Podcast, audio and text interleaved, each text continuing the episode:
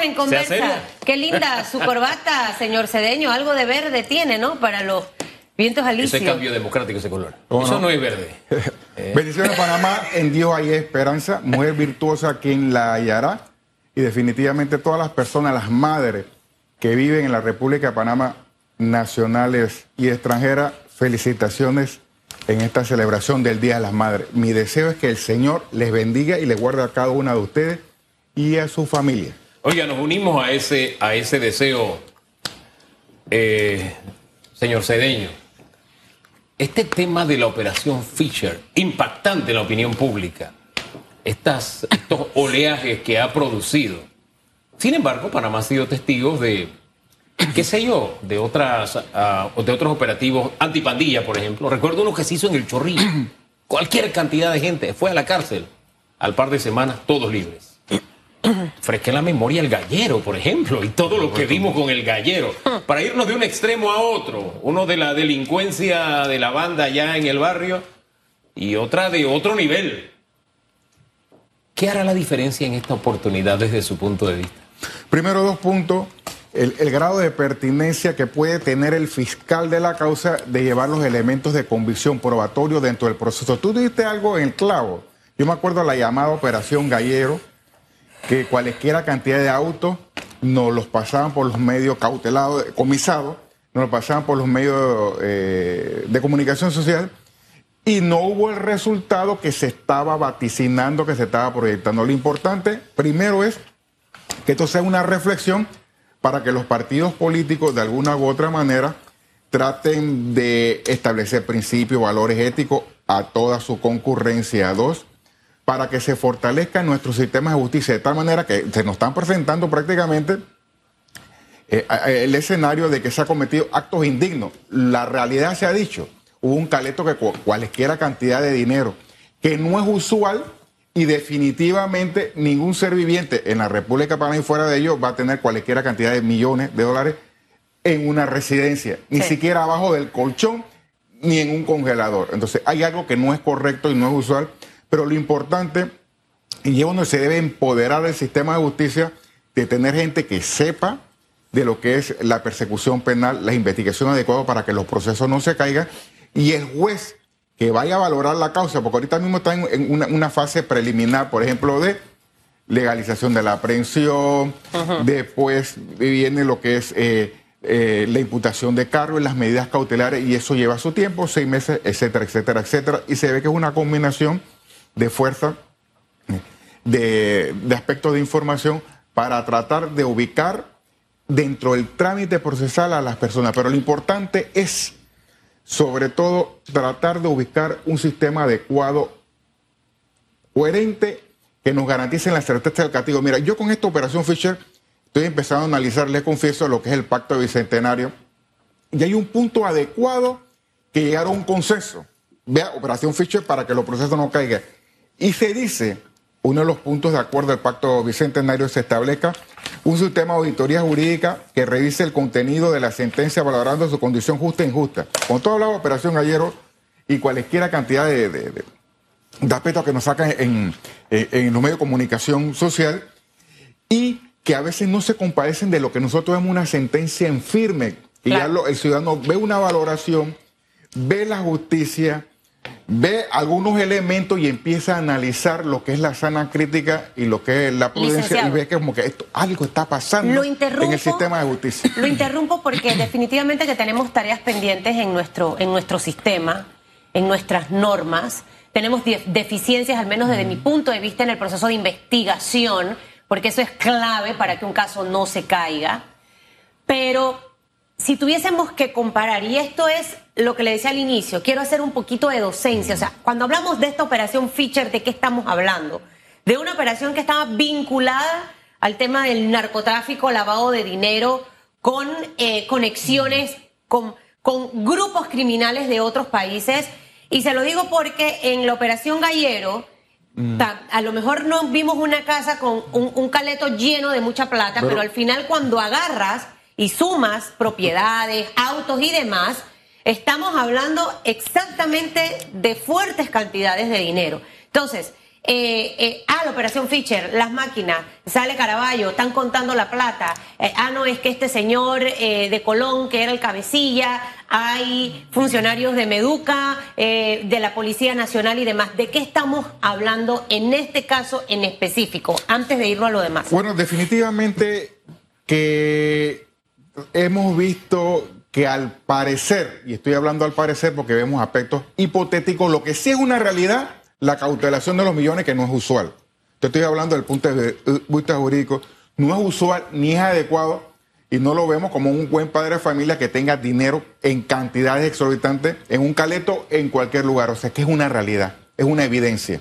Entonces, lo que hay que ver, y es lo que nosotros estamos viendo, que al parecer fuerza que han llegado a, la República y han apoyado para que se perturbe un orden supuestamente antisocial que afecta y que ha afectado a lo que es el engranaje gubernamental, porque hay personas que están ahorita mismo siendo vinculadas a una acción atípica, incorrecta y nos debe llamar a la reflexión, sin tratar de sentenciar, porque yo no conozco los elementos que puede llevar el fiscal, pero lo que la realidad se ha dicho, que nuestros funcionarios deben predicar con el ejemplo. Y en tal sentido, debe motivar a todo el engranaje gubernamental y político a ubicar con buenos principios de valores éticos y morales a todas las personas que entran a servir a este país. Claro que una caricia positiva, lo que yo puedo percibir ahora de los estamentos de seguridad, del eh, asunto de inteligencia, porque han dado un duro golpe al inicio, al parecer, a una acción incorrecta. ¿Por qué te digo al parecer? porque yo no conozco más que en lo que nos, se nos presenta, ni soy abogado defensor. Lo que yo he visto históricamente, que a veces hay procesos se caen por errores del fiscal de, la, de, llevar los elementos adecuados que sirvan para que un juez no empiece a declarar no culpable a nadie. usted se imagina en el día de mañana, porque este es un asunto que pasa en la República de Panamá, yo no sé si en Bosnia, yo no sé si en otros países, que se nos presentan cautelaciones 10 millones y uno anonadado 10 millones. Y funcionario tal, es funcionario tal. Y usted se imagina que en el día de mañana, por falta de precisión en la valoración de las pruebas, digan, todos salen no culpables. ¿Cómo queda la República de Panamá? Ah. Una raya más al tigre. Lo importante es, hasta ahora, yo puedo mostrar una caricia positiva a los estamentos de seguridad, al Ministerio Público que está tratando de hacer algo adecuado pero yo no te puedo ahorita mismo ponderar al 100% si todas las personas que están ahí van a ser sentenciadas. Porque ya yo he visto en operaciones que tú lo has presentado como gallero, que es lo que nos presentaron, y hubo maculada de imagen, etcétera, etcétera. Aquí, aquí solamente hemos visto eh, eh, eh, personas quizás que muchos conocemos, pero debe también haber otras personas involucradas. O sea, al final nuestro sistema de, justicia, ya hablo en conjunto, Ministerio Público. Tiene deficiencias. Muchas deficiencias. demasiadas. Por supuesto que yo veo esto.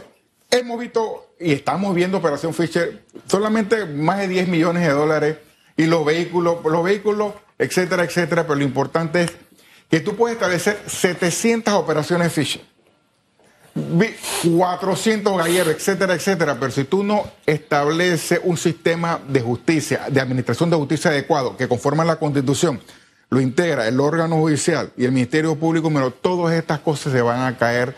La justicia no va a llegar a casos de alto perfil porque se requiere una reingeniería en nuestro sistema. Aquí los casos se caen. A veces uno no logra ni siquiera entender por qué y tiene que especular por qué. Así de grave anda nuestra justicia, uno toca de oído, es decir, se dan delitos, todo el mundo sabe quiénes son los protagonistas, quiénes son las víctimas, pero por arte de lo que aquí no ha pasado nada. Pero usted usó una frase, valoración de la prueba. En nuestro sistema la prueba tiene tanto valor que ahí están, por ejemplo, los Varela Leaks, que muchos apostamos a que se hicieron públicos por parte de sus protagonistas para que no sirvieran de plena prueba. Y, y, y, esa fue la despedida de un gobierno que allí marcó un nivel de corrupción. Y me, me, lamento de que hoy protagonistas de esos Varela Leaks salgan dándose golpe de pecho y formen discusiones como si mm. ellos pudieran señalar con el dedo acusador cuando allí, en esos Varela Leaks, surgió toda la miasma que representó el gobierno que salió. Y esto de la valoración de la prueba se lo digo por la frase que usted... Me, me vinieron los Lixa a la memoria y me vino a memoria también que todo esto ahora forma parte de un debate político. De quién se fotografió con fulano, de quién se fotografió con Mengano. Y estamos ante una situación que es grave, hablando de síntomas probablemente, o de un enfermo que tiene cáncer, de que, oye, se cortó el dedo meñique. De verdad, yo a veces siento, cuando veo estas cosas, yo siento vergüenza de gran parte de la clase política de mi país. Yo no sé usted. Este es mi juicio de valor. Por supuesto, y nosotros tenemos la oportunidad de escoger en los próximos comicios personas que hayan mostrado en su historia que manejan, que vivan y que prediquen con el ejemplo. Por supuesto que ahora vemos un tuit de este, un tuit del otro, y uno empieza a sumar, oiga, pero ¿qué clase de principio moral tiene una persona para cuestionar al otro? ¿Qué clase de principio? Si tú no has podido siquiera ordenar tus propios aspectos personales, no tienes autoridad moral para hablar de Barelaric, etcétera, etcétera, aunque uno podría decir que esto no tiene valor probatorio adecuado, pero produjo renuncia. Mm de la procura, me parece que Produjo renuncia, lo que te quiere decir que hay algo de debe haber algo de contundencia. Ahí que nuestro Ministerio Público, y no avalo la teoría, que hasta ahora tú tengas un ser viviente representando al Ministerio Público con interinidad. No es que yo estoy abogando por el señor Caraballo, que ni lo conozco.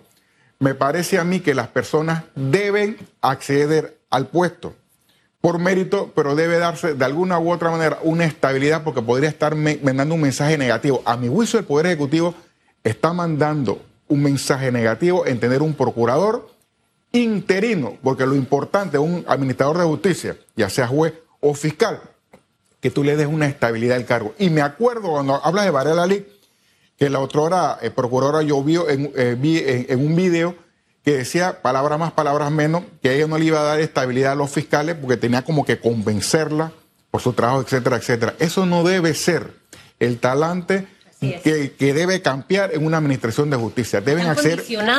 Por supuesto, todo por el médico, por, digo, por el mérito, con el prestigio, por la trayectoria, por su eh, hoja de vida.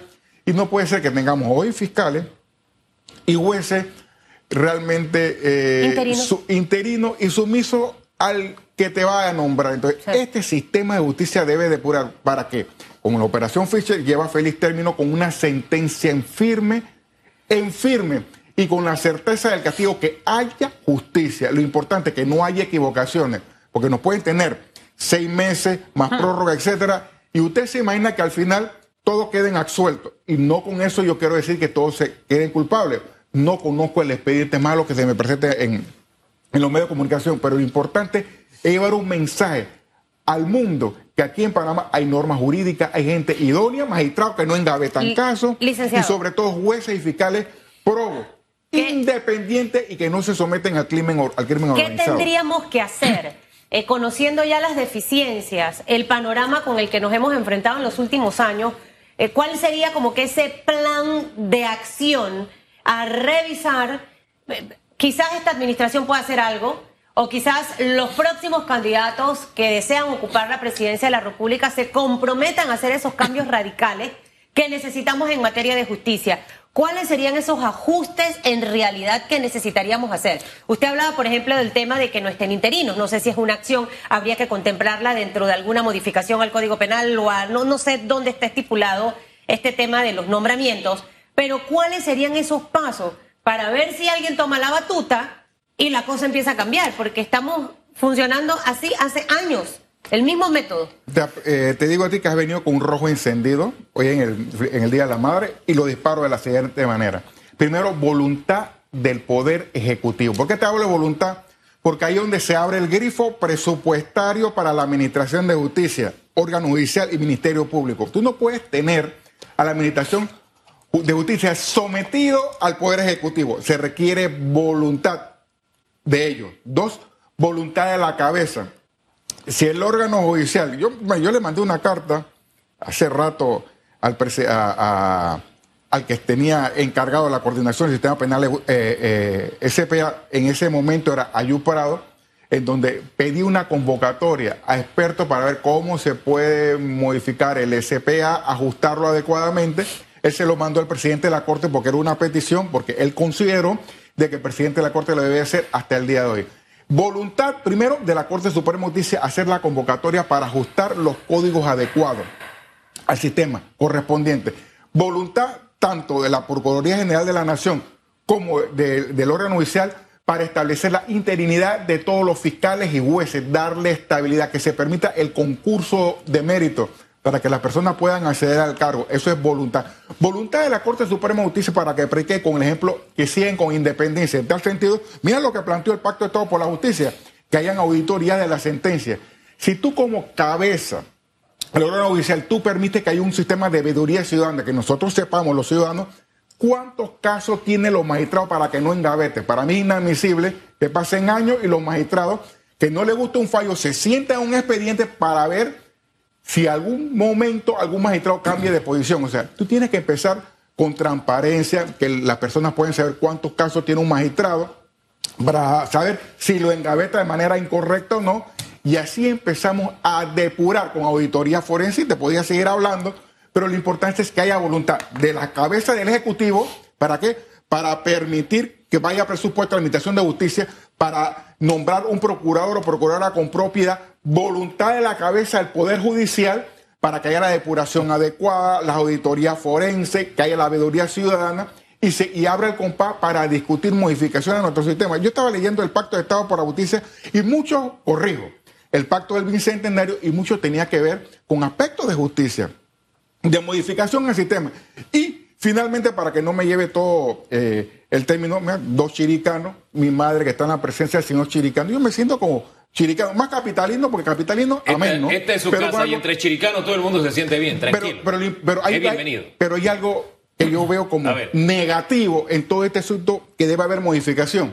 ¿Cuál es negativo? ¿Por qué negativo? Porque muchas cosas tienen que con, terminar en la Asamblea Nacional de Diputados. Cuando tú hablas de Asamblea Nacional de Diputados, Dios mío, tráganos tierra.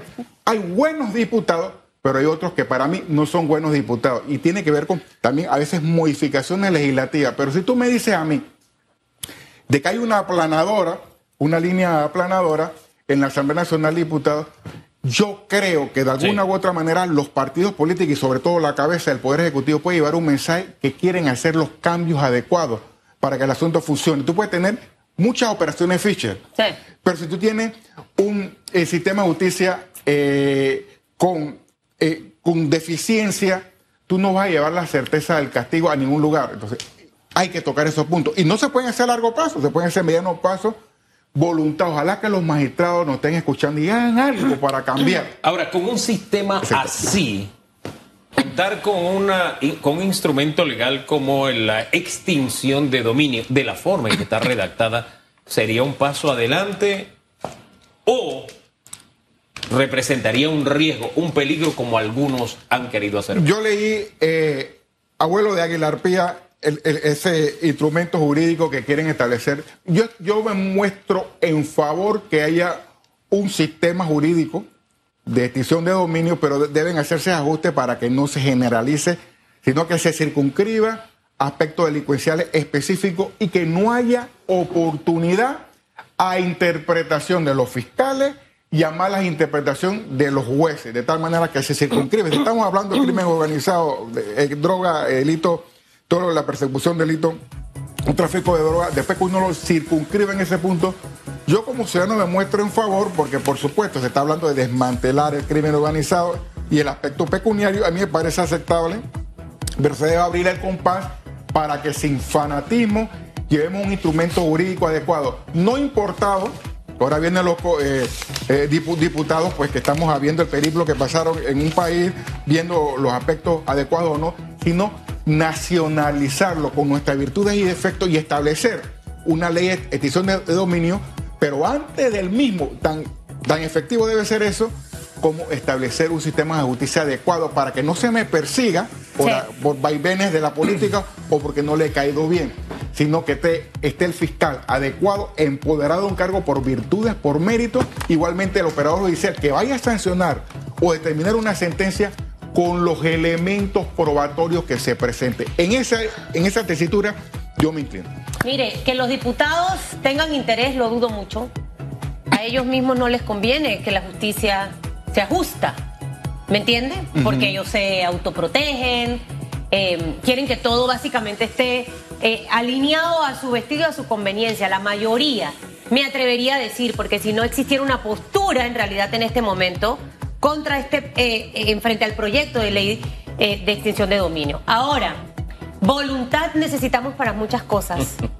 Así que realmente espero que alguien con ese liderazgo tenga la voluntad de todas las tareas pendientes que tenemos. Ayer hablaba Elisa Suárez de voluntad. La semana pasada de voluntad para resolver el tema del desempleo y el tema educativo. El tema del seguro social, lo decía Aida Michel de Maduro. Voluntad, palabra clave en los últimos 10 días. Hugo Enrique. Hombre, y que tengan voluntad para que no minen nuestra voluntad. Fíjese que a través del tiempo hemos permanecido en la lucha porque, por ejemplo, el sistema judicial, que es el que equilibra de una u otra forma un sistema, una república de manera exitosa, sea funcional. Y cada día hay más y más decepciones por nuestro sistema judicial. Así que ahí están, por ejemplo, los fondos que vienen de, este gran escándalo, ¿no? de esta investigación de la operación Fisher. Yo me inclino por la propuesta que hace unos días hizo don Rodrigo Noriega. Ahí está la plata para que nombren ya estable a los jueces, por lo menos, y ya no tengamos, tengamos jueces interinos. Y al procurador, hombre, después de esta carta de presentación, que no le ha temblado la mano porque hay otros que le han temblado la mano y han salido huyendo de la Procuraduría. Y no hace 10 años, reciente. Varios han ido huyendo. Este, yo creo que deberían encontrar una forma de darle, de que ejerza en propiedad el cargo. Pero para eso se necesita voluntad. Esa es la nuestra. Falta verla de nuestros líderes. En fin, gracias, señor Cedeño.